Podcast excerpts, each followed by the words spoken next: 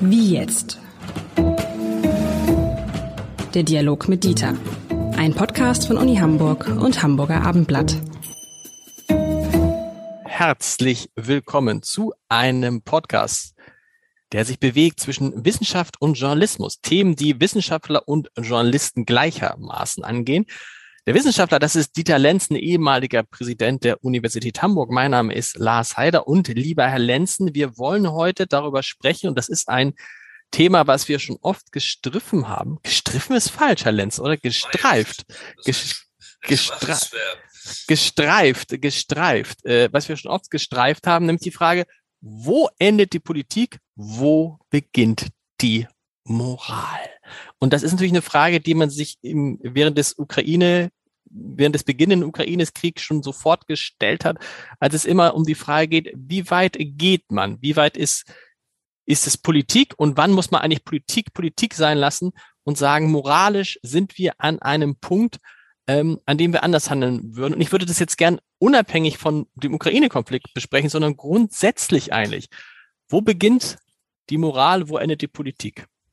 Die Menschen, die diese beiden Begriffe miteinander vergleichen, unterstellen ja, dass Politik möglicherweise moralfrei oder zumindest moralreduziert äh, ist. Es gibt einen äh, bekannten österreichischen Philosophen namens Pfaller, der sehr erfolgreich ist zurzeit, der den Satz formuliert hat, Moral in der Politik ist eine Verfallserscheinung. Mit anderen Worten, das heißt, der Versuch in die Politik äh, und sei es auch nur rhetorisch Moral hineinzuziehen, ist bereits dem System äh, Politik fremd. Dafür spricht einiges. Es gibt äh, eine Gesellschaftstheorie, die heißt Systemtheorie, die beschäftigt sich mit der Frage, welche Codes, welche Kommunikationen sind eigentlich üblicherweise in welchem gesellschaftlichen System zulässig. Ähm, Im politischen System, so sagt diese Theorie, äh, folgt der Code der Frage der Macht oder der Nichtmacht. Nur darum geht es. Das ist Politik. Währenddessen. Das heißt, es geht nicht um Moral. Es geht nicht um Moral. Es geht darum, die Macht zu haben, um die Interessen derjenigen, die man vertritt, auch tatsächlich wahrnehmen zu müssen. Das heißt, in dem Augenblick, wo ich versprochen habe, bestimmte Interessen zu vertreten für meine Wählerinnen und Wähler, dann, wenn es nicht funktioniert, zu sagen, ja, das ist unmoralisch, dann hätte ich mich nicht weilen lassen dürfen, weil ich dann ja die Interessen nicht mehr vertreten kann. Mit anderen Worten, natürlich äh, kommt man da an Grenzen, das ist ja gar keine Frage. Man kann sie nicht mit Gewalt durchsetzen, aber der Wähler äh, erwartet natürlich, dass am Ende das getan wird, wofür er die Person gewählt hat. Weil man als Politiker egoistisch sein muss und zum Beispiel Schaden vom deutschen Volk abwenden muss. Das würde ich nicht als egoistisch bezeichnen, sondern das ist die Wahrnehmung von Verantwortung gegenüber äh, denjenigen, die eigentlich nur gewählt haben, sondern für die man dann ja auch zuständig ist, nämlich für die Bürgerinnen und Bürger des gesamten Landes. Dafür habe ich, wenn ich gewählt bin, Verantwortung. Und da kann ich nicht mit Egoismen operieren. Das hat damit nichts zu tun. Aber nicht nur für die, sondern ja auch für andere. Wenn man menschliches Leid woanders sieht, muss man das doch auch einberechnen? Oder sagt man sich, nee, wichtig ist ja, dass es meinen Leuten gut geht, egal wie es anderen Leuten geht. Ähm, es gibt ja Leute, die sagen, was haben wir eigentlich damit zu tun, wenn sich zwei osteuropäische Völker streiten, warum sollen wir da intervenieren? Diese Position gibt es, die ist noch nicht sehr stark, aber es kann gut passieren, dass wenn die Opfer, die zum Beispiel die deutsche Nation bringen muss, wachsen, äh, dass dann die Stimmung kippt. Das haben wir ja erlebt bei der Migrationswelle, dass die Willkommenskultur dann immer weiter abebbte. Sowas kann ja auch passieren, je länger es dauert. Also ähm, dann ist die Erwartung ja der Bürgerinnen und Bürger, nun mach mal das, wofür du eigentlich da bist. Du bist nicht in einem anderen Land gewählt worden, sondern hier. An dieser Stelle trifft das aber in extremer Weise zusammen, dass dann ein Politiker, eine Politikerin sagen kann, ja, Moment, es gehört auch zu meiner Verantwortung gegenüber dem deutschen Volk für die Menschen in der Ukraine etwas zu tun. Und wenn es nur dafür ist, einen Puffer zwischen Russland und uns zu haben, aber auch, weil unser Land ja auch als menschliches, humanes etwas, also eine, eine Nation operieren muss, wenn wir diese Werte nicht selber vertreten, die wir einfordern woanders, genau. dann, können, dann können wir das nicht erwarten. Insofern wäre das dann doch die Wahrnehmung der Interessen der Wählerinnen und Wähler. Aber es ist eine ständige Abwägung. Was ist Moral eigentlich?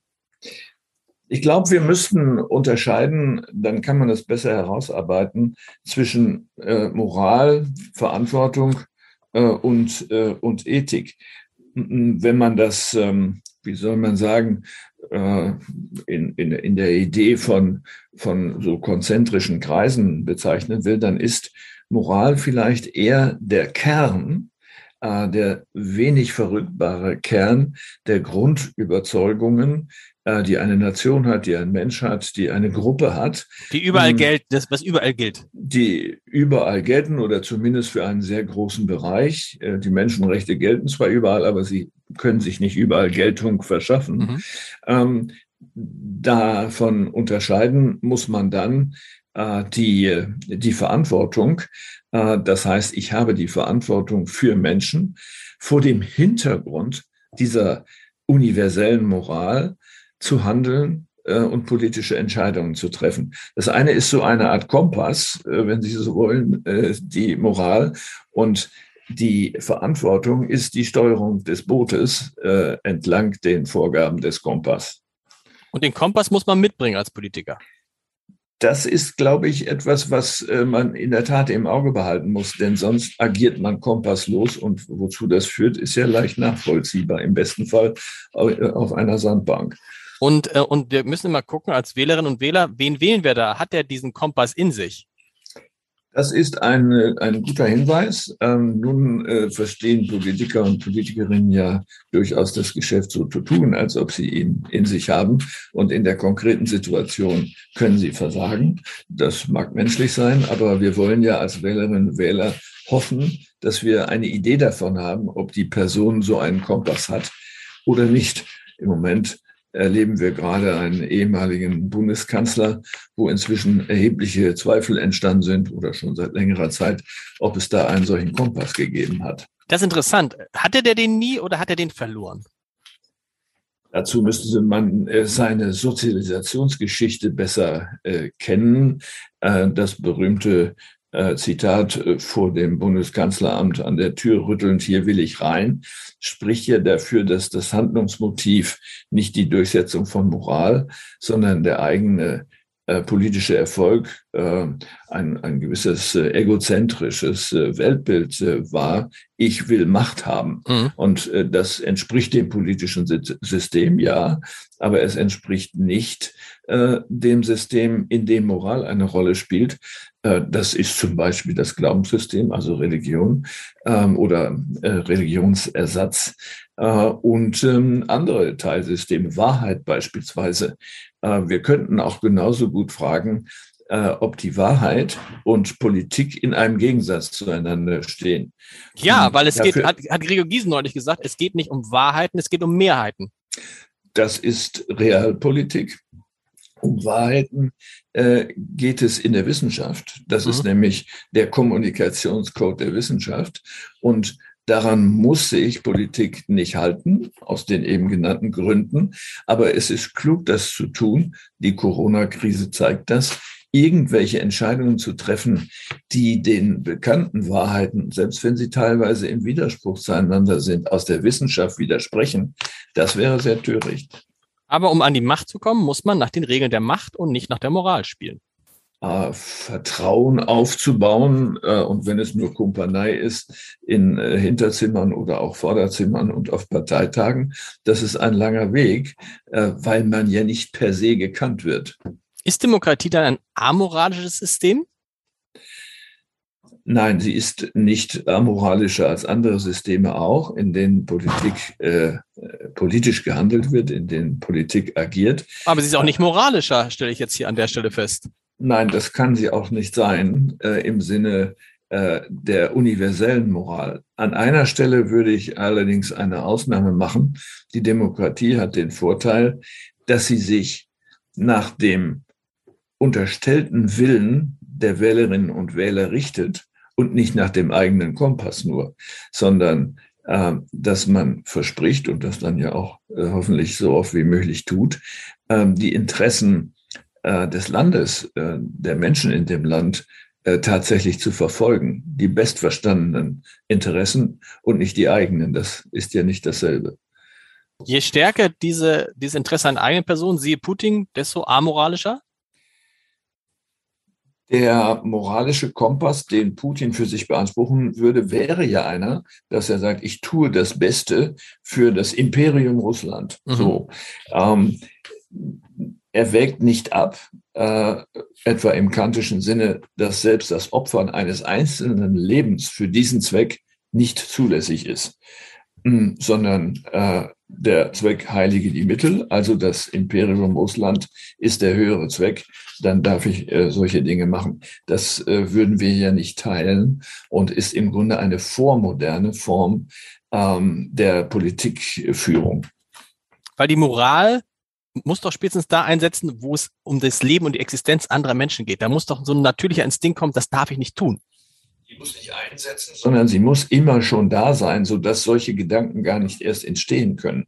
Wie kann ich im Rahmen dieses Kompasses oder diesem Kompass folgen, die dann noch möglichen Handlungen abwägen und entscheiden und nicht alle nur denkbaren Handlungen. Und dieser Kompass ist bei Putin weg, war nie da? Ähm, ja, ähm, zumindest im Sinne offenbar der Menschenrechte. Die spielen keine Rolle, soweit wir das jetzt beurteilen. Und der können. Menschlichkeit. Man fragt sich doch, wie kann dieser Mensch einfach ins Bett gehen abends? Das ist ein ähnlicher Realitätsverlust, womöglich, wie wir das äh, bei dem ehemaligen Bundeskanzler erlebt haben, dass er das gar nicht als belastend empfindet, sondern zutiefst davon überzeugt ist, dass das der richtige Weg ist. Ähm, wenn Sie ihn auf die Couch legen und einen Psychoanalytiker aushändigen, dann würde er ja nicht sagen, ich bin ein Machtmensch, mir ist eigentlich alles egal. Hauptsache, äh, ich werde in die Geschichte als Imperator eingehen, äh, sondern er wird ja äh, möglicherweise äh, tatsächlich der Auffassung sein, dass er das Beste für sein Land tut. Ähm, das können wir schlecht beurteilen, ohne ihn zu kennen. Lieber Herr Lenz, wir werden noch weiter, hoffentlich nicht mehr so oft darüber sprechen müssen. Ich danke erstmal und wir hören uns nächste Woche wieder. Bis dahin. Wir hören uns. Tschüss, Tschüss. alles Gute.